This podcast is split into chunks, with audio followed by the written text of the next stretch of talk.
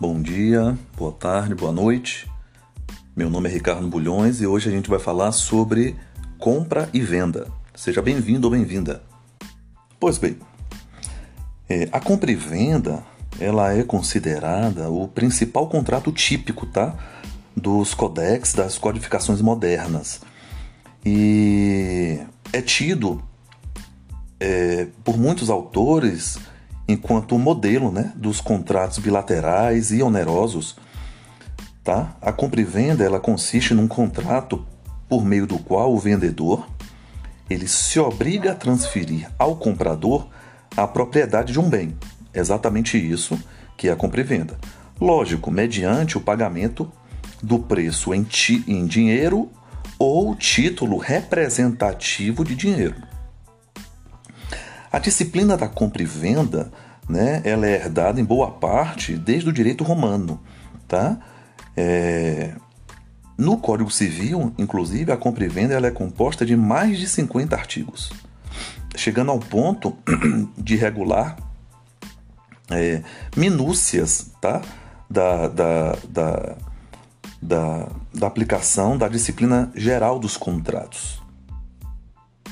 Agora, essa última observação, é, cabe aqui um parêntese, porque esse detalhismo do legislador ele não sugere, tá? ou pelo menos não deve sugerir, que a disciplina da compra e venda ela já se encontra exaustivamente regulada no Código Civil. Tá?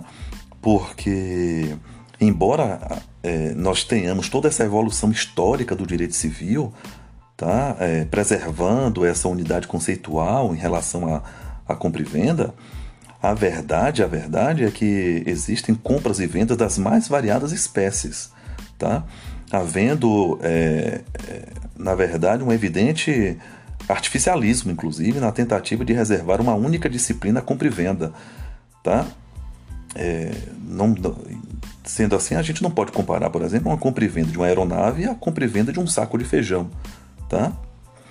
E aqui cabe também uma outra observação, porque no que se refere a compra e venda, a, o Código de Defesa do Consumidor ele possui um papel relevante tá? em, em relação à, à compra e venda. Porque a aquisição de certo produto pelo consumidor, embora né, frequentemente se realize por meio de contrato de compra e venda, ele acaba atraindo um conjunto de normas de ordem pública, tá? que não se encontram é, sequer instituídas no Código Civil de 2002. Essa é uma abordagem inicial para a gente perceber a amplitude e a riqueza que se tem quando a gente fala desse, dessa importante modalidade de contrato típico, que é a compra e venda. Então, para que a gente possa entender a compra e venda, é crucial que nós formalizemos esse exame, né, essa interpretação do Instituto, é, à luz dessa pluralidade de fontes normativas que incidem sobre essa espécie contratual. Tá? É... E quais são os elementos da compra e venda? Tá? Vamos, vamos falar sobre elementos da compra e venda. Pois bem, nós temos elementos que são chamados de elementos essenciais da compra e venda. Tá? É... Da leitura do artigo 482, do Código Civil, é, é possível extrair alguns elementos, tá? Que são que ficam evidentes, tá? Na compra e venda. O primeiro elemento é o consentimento, tá? O consentimento, inclusive, nós já vimos anteriormente, ele é requisito de validade de todo e qualquer negócio jurídico, tá? De toda e qualquer relação contratual.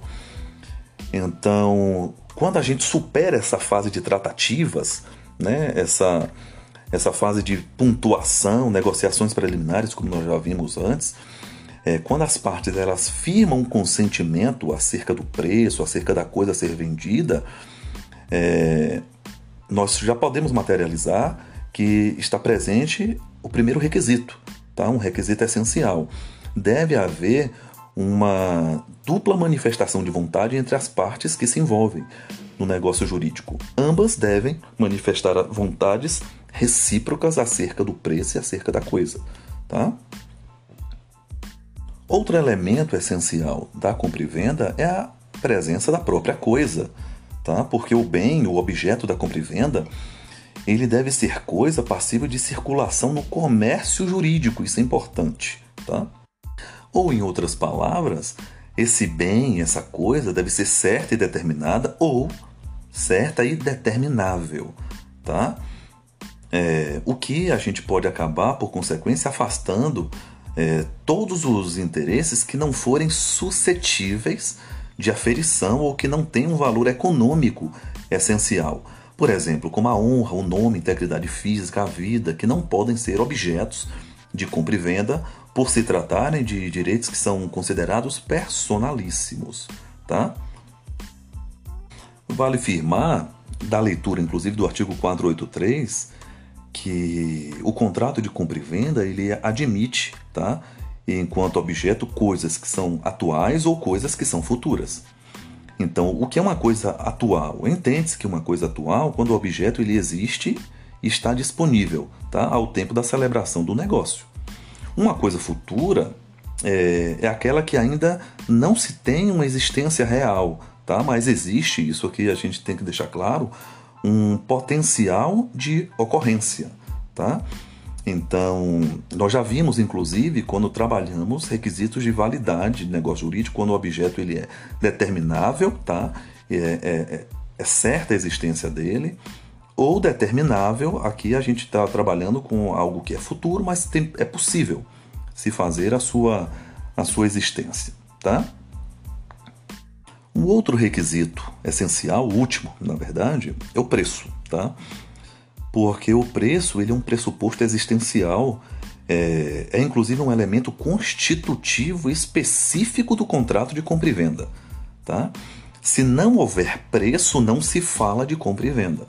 Tá? Por isso que nós trabalhamos enquanto elemento essencial. E a gente pode extrair esse elemento essencial do preço quando a gente formaliza a leitura do artigo 485 ao 489 do, do Código Civil.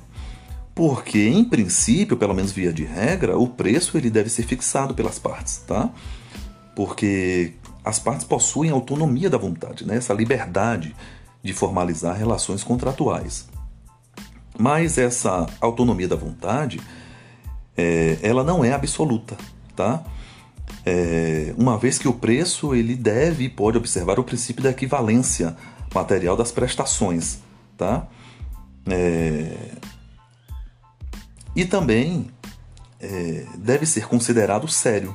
Então, isso aqui é uma, uma, uma, uma questão muito importante, porque senão acaba podendo ser considerada enquanto uma doação simulada. Exemplo: se eu tenho um carro no valor de 100 mil, se eu vendo esse carro por 90, por 80, por 70, é considerado uma compra e venda, tá? Porque pela pelo âmbito, pela interpretação de homem médio, né, utilizando enquanto parâmetro interpretativo, nós podemos considerar esse valor de 70, 80, 90 mil enquanto preço é um preço que é considerado sério, tá? A gente percebe a, a, a esse pressuposto existencial presente nessa relação de compra e venda. Agora, se eu vendo um carro no valor de 100 mil por 100 reais, eu não posso considerar esse preço enquanto sério. Né? Aqui a gente tem é, simulada uma doação. Tá? Então, para a existência desse requisito essencial, para ser considerado uma compra e venda, esse preço tá? ele deve ser considerado sério. Agora, não há um obstáculo para que esse preço possa ser indicado por terceiros. Nós falamos que o preço ele é um pressuposto existencial Tá? Ele deve ser formulado entre as partes, mas um terceiro também pode é, indicar, é, desde que ele tenha sido designado pelos próprios contratantes. Tá? Então, nessa situação, esse terceiro ele vai acabar atuando enquanto árbitro, tá? que pode ser nomeado, é, é pode inclusive estar tá sendo pago para poder se oferir o preço, a depender da relação jurídica que está sendo formalizada. Isso, isso, isso é possível. Outra observação, observação também acerca do preço é que o artigo 486 cria uma regra bastante importante. É possível que no negócio jurídico, no contrato que está sendo formalizado, você não fixe naquele momento tá, o preço, mas que você coloque que a fixação do preço ele está vinculada a, ao preço, à taxa de mercado ou à bolsa. em certo e determinado dia e lugar. Então é possível, tá? Se as partes não instituírem, se não instituir um árbitro, um terceiro, é possível se deixar a fixação desse preço vinculada a uma taxa de mercado ou de bolsa. Então essa essa vinculação ela também é possível. O artigo outra observação 488 também traz uma observação bem importante porque o artigo 488 ele admite, tá? A utilização inclusive de costumes né, segundo as vendas habituais da parte vendedora, é, caso o contrato ele seja convencionado sem a fixação de um preço ou critério para sua determinação e também se não houver uma tabela oficial, tá? Então é possível se fixar o preço por intermédio de, de, de costumes, tá? Agora, aqui tem uma regra bastante importante. Essa é uma observação importante. Porque é preciso enaltecer aqui que a lei ela veda o estabelecimento de condição que derive exclusivamente do capricho de uma das partes, tá? É... Em outras palavras, a fixação desse preço deve materializar a vontade de ambas as partes, tá? Tanto comprador como como vendedor, né? Formaliza-se esse interesse das partes na fixação daquele preço.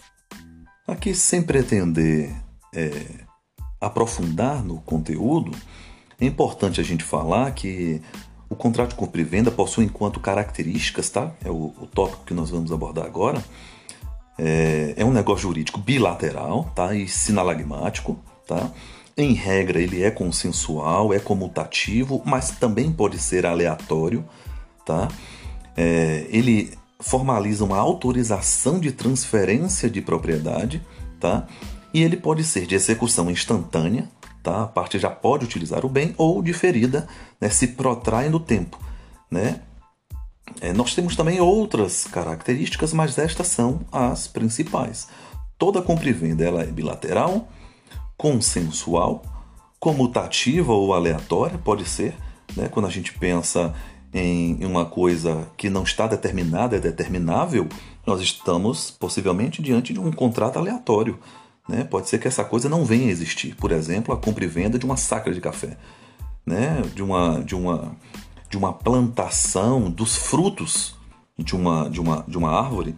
Pode ser que naquela estação a árvore não dê fruto nenhum, mas é possível se formalizar uma compra e venda de, é, utilizando a aleatoriedade. E você pode ter uma execução instantânea, ou seja, eu compro um relógio e já posso começar a utilizar, ou diferida. Aqui a gente está pensando na, na, no futuro. Né? Eu formulo uma, uma compra e venda, mas só vou utilizar futuramente, isso é possível. Tá? Nós temos outras características como onerosidade, tá? que nós já falamos anteriormente. A compra e venda é, na sua natureza, onerosa. Tá? porque acaba traduzindo é, para cada parte o experimento de um ganho ou benefício, tá? Para uma e a consequente diminuição de patrimônio, né? Então, olha que coisa interessante. O vendedor ele se beneficia com o preço, mas ele perde a coisa. O comprador ele se beneficia com a coisa, mas ele perde o preço. Então, por isso que é comutativo e por isso que ele é considerado oneroso. Agora a gente vai começar a abordar alguns aspectos importantes à compra e venda. O primeiro aspecto é o aspecto de despesas com contrato de compra e venda, tá? Então, é, como já dito, o contrato de compra e venda ele tem efeitos obrigacionais, tá? Mas é, ele não importa na transferência imediata de propriedade, tá? É, Para esse fim, é, necessária se faz a entrega do bem, ou seja, a tradição no caso dos bens móveis, tá? Agora, quando se trata de bens imóveis, a propriedade ela somente se transfere é, quando o título ele for registrado no cartório de registros de imóveis, tá? Então, com bens móveis, essa, essa transferência se dá com a tradição, tá? Mas quando se fala de bens imóveis, é necessário para essa transferência o, o, o, registro no cartório de registros de, de imóveis. Mas então bora direto para a resposta. Quem é que vai arcar com as despesas do contrato? Pois bem, nós podemos afirmar enquanto regra que o vendedor, salvo alguma convenção em contrário, ele vai responder por todos os débitos que gravem a coisa até o momento da sua tradição. Então, até o momento da entrega da coisa, quem vai se responsabilizar pelos débitos é, é, da coisa será o vendedor.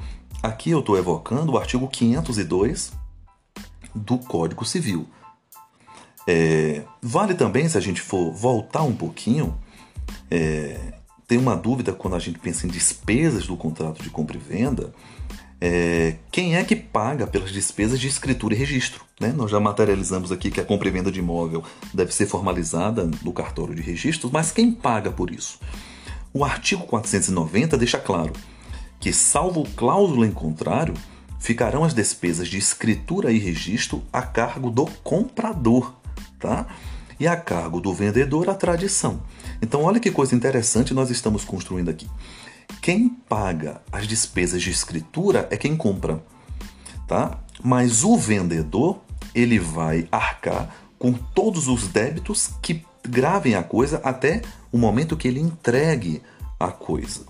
Então, no que se refere a despesas de imóvel, essas são, são regras bastante importantes. Outro tópico importante é a gente falar de responsabilidade civil, tá? Pelo risco da coisa, né? É... Pois bem, como regra geral do nosso sistema, é... a regra é que a transferência de propriedade da coisa ela somente se opera com uma tradição, tá? No caso de bens móveis ou com registro no caso de bens imóveis, tá? Agora, até que se consume é, estas situações, qualquer desses atos, a coisa continua juridicamente vinculada ao vendedor, tá? Uma vez de que a coisa não saiu do seu domínio. Então, se eu vendo uma casa, se eu vendo um celular e esse celular ainda está no meu domínio, a responsabilidade, via de regra, é minha, vendedor, tá? Então, quando a gente parte dessa premissa, é, é até forçoso convir que a responsabilidade pela integridade da coisa, em face ao risco né, de se perder, do perecimento por caso fortuito ou força maior, corre por conta do alienante, tá? de quem vende. É, então, nós acabamos aplicando uma regra é, de que a coisa ela perece para o dono, tá? É, inclusive nesse sentido que dispõe o Código Civil no artigo 492, tá? Olha que coisa importante. Até o momento da tradição, ou seja, até o momento da entrega da coisa, os riscos da coisa correm por conta do vendedor e os do preço por conta do comprador. Essa é uma regra muito importante. Riscos do preço, comprador. Riscos da coisa, porque ainda está no domínio do, do, do vendedor, corre pelo, pelo, pelo vendedor. Agora, nós temos duas observações acerca dessa regra, tá? É inclusive o parágrafo 1 e parágrafo 2 deste mesmo artigo. Porque não será responsabilidade do vendedor, mas do comprador, se, olha que coisa interessante, primeira hipótese, é, quando houver caso fortuito ocorrentes no ato de contar, marcar ou assinalar coisas que comumente se recebem, né, contando, pesando, medindo, assinalando, e que já tiverem sido postas à disposição do comprador correrão por coisas destes. Tá? Então, essa é a primeira hipótese. E nós temos o parágrafo segundo, que também fala que correrão também a responsabilidade por, culpa, por conta do comprador os riscos das referidas coisas se estiverem em mora, tá? na demora, de receber quando postas à disposição do tempo, lugar ou modos ajustados. Tá? É, o que é perfeitamente compatível com a regra do artigo 440, 400 do Código Civil. Então imagine a situação de que o vendedor ele quer entregar a coisa para o comprador, mas o comprador ele acaba em função da sua demora, da sua falta de disposição em receber, tá? Ele acaba criando embaraços para que o vendedor entregue. Nesta situação, a responsabilidade se transfere ao próprio comprador e não ao vendedor. Uma outra questão relevante acerca da compra e venda é a responsabilidade quando a coisa foi entregue fora do local de concretização do negócio. Perceba, o artigo 493 ele traz uma regra geral, tá? Ele fala que a entrega da coisa, ou seja, a tradição da coisa vendida, na falta de uma estipulação expressa, ela vai se dar no lugar onde ela se encontrava ao tempo da venda. Essa é a regra geral. Se eu estou na cidade de Salvador e vendo um carro para alguém de Salvador, a entrega será na própria cidade de Salvador. Agora, o artigo 494 ele traz uma outra situação, tá? É, nós estamos trabalhando agora com a hipótese de que as partes elas acabaram estabelecendo que a tradição fosse feita em um lugar diferente, em um lugar diverso, tá? Da, do tempo da venda. Então, e nesse caso, quando a coisa for vendida e a entrega à tradição se formalizar em local diverso, né? Se houver um eventual perecimento ou deterioração da coisa, quem será responsável? Aqui o artigo 494 nos responde. Porque se a coisa for expedida para lugar diverso, por ordem do comprador, fixe, é, registro isso, por sua conta correrão os riscos, uma vez entregue a quem haja de transportá-la, salvo se as instruções dele se afastar o vendedor. Tá? Então, o artigo 494 traz uma observação muito importante acerca dessa entrega, dessa tradição em local diverso. Agora, nós temos algumas questões especiais referentes à compra e venda. É sobre isso que a gente vai falar aqui agora. É, vamos abordar aqui um pouquinho a venda de a venda ascendente, tá? Porque o Código Civil 2002 ele dispôs no artigo 496 que é anulável, entenda, anulável a venda de ascendente a descendente, tá? Então, é anulável a venda de um pai para um filho, salvo se os outros descendentes e o cônjuge do alienante expressamente houverem consentido. Isso daqui é muito importante. É, o parágrafo único fala, inclusive, que em ambos os casos dispensa-se o consentimento do cônjuge se o regime de bens for a separação obrigatória. Então, pensemos na seguinte situação: um pai tem três filhos, ele vende uma casa para um filho. Esse negócio jurídico ele existe, perfeito, mas ele pode ser anulado se não houver o consentimento dos outros ou do cônjuge, tá? Digamos que esse sujeito tinha um companheiro ou era casado, tá? Agora, é, dispensa-se esse consentimento do cônjuge a depender do regime de bens. Se o regime que impõe a relação é o regime de separação obrigatória de bens, não há o que se falar em consentimento das partes. Nós temos uma súmula é, que é muito importante falar, uma súmula é, 494 do STF que cancelou uma súmula, inclusive anterior, tá? Que traz a, a, a, a seguinte regra: a ação para anular venda de ascendente a descendente, sem o consentimento dos demais, prescreve em 20 anos contatos da data do ato, revogada a súmula 152 é, do próprio STF. Tá? Aqui eu quero só registrar porque no primeiro Código Civil, o Código Civil de 1916, a nulidade de ascendente para descendente, ela era uma nulidade absoluta, tá? Então havia inclusive uma divergência doutrinária se essa causa, se a venda de ascendente para de, de ascendente para descendente no Código Civil 2002, ela também seria uma nulidade relativa absoluta e aí cai por terra, porque o próprio legislador considera não nula, mas considera anulável, tá? Essa venda de ascendente para para descendente. Aqui uma outra observação, agora uma observação interpretativa, tá? Porque embora nós tenhamos a súmula 494 que ainda está em vigor, tá? É, ao meu ver, essa súmula perde a sua eficácia, tá? a, a possibilidade de, de utilização, porque o próprio Código Civil, quando a gente volta lá para as disposições gerais do Código, o artigo 179 do Código Civil ele deixa muito claro que quando a lei dispuser que determinado ato é anulável, como é o caso né, dessa venda de ascendente para descendente, quando a gente olha o, a, o artigo que nós já trabalhamos anteriormente, é, sem estabelecer um prazo para pleitear-se anulação, será de dois anos, a contar da data da conclusão do ato. Então, qual é o cenário que se estabelece? A lei fala que é anulável, então nós temos que saber qual é o prazo.